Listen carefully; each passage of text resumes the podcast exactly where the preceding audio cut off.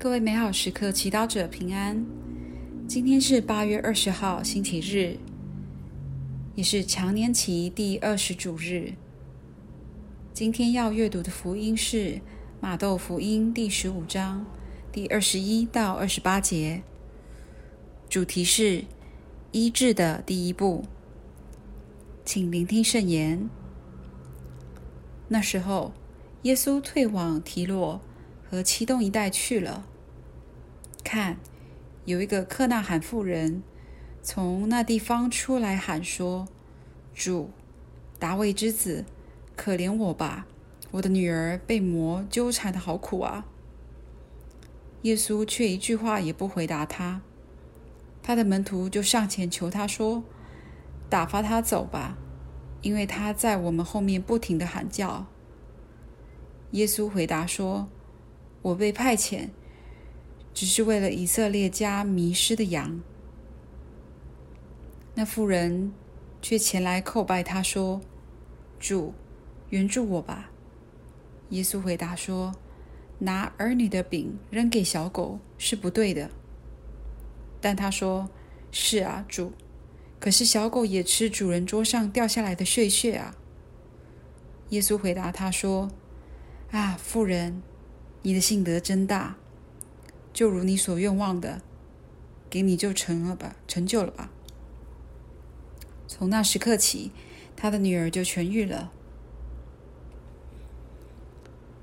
是经小帮手，在今天的经文中，我们看到一个痛苦的母亲，她因为自己的女儿被魔鬼纠缠，活得不像人，而来求耶稣治愈女儿。面对生命中的不如意，有些人会问：“为什么是我？”然而，我们也知道，不是每件事都可以用科学和证据解释。但生命中遇到的困难，我们更需要的是时间接受和超越障碍。今天福音中的克纳罕妇人遇到女儿的问题，并没有问“为什么是我”，而是努力寻求耶稣的帮忙治愈。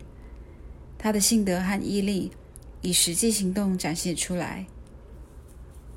虽然耶稣的门徒想打发他走，但他锲而不舍，为的是希望女儿能够得救。在现实生活中，也有许多母亲也在受苦。也许他们的孩子受手机和电动的魔鬼控制；也许他们家中有长期慢性病患者、身心障碍者需要他们照顾。也许他们长期生活在婆媳不和的气氛下，身心灵备受煎熬。面对这些问题，也许我们会感到无助。但是，今天耶稣邀请我们，不要把目光放在自己可怜的遭遇或自己无法解决的问题上。相反的，我们可以像克纳罕妇人一样，去求耶稣。他虽然不能为女儿驱魔。但他可以祈祷，可以自己先靠近耶稣，接触耶稣。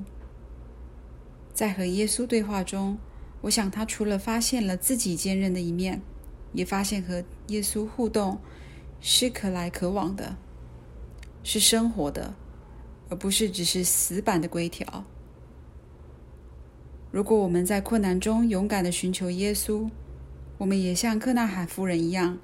惊喜地发现自己和耶稣的关系慢慢在转变，而是把医治带到家庭的第一步。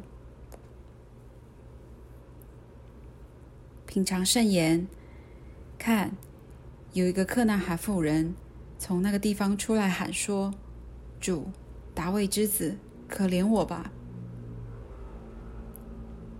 活出圣言，当你遇到让你揪心烦恼的事情时，不要独自面对，要寻求耶稣的对话。全心祈祷，主，当我卡在不了解的困扰和愤怒中，请帮助我走出自己，寻求你的帮助。祝福每位美好时刻祈祷者，长期活在天主的光佑当中。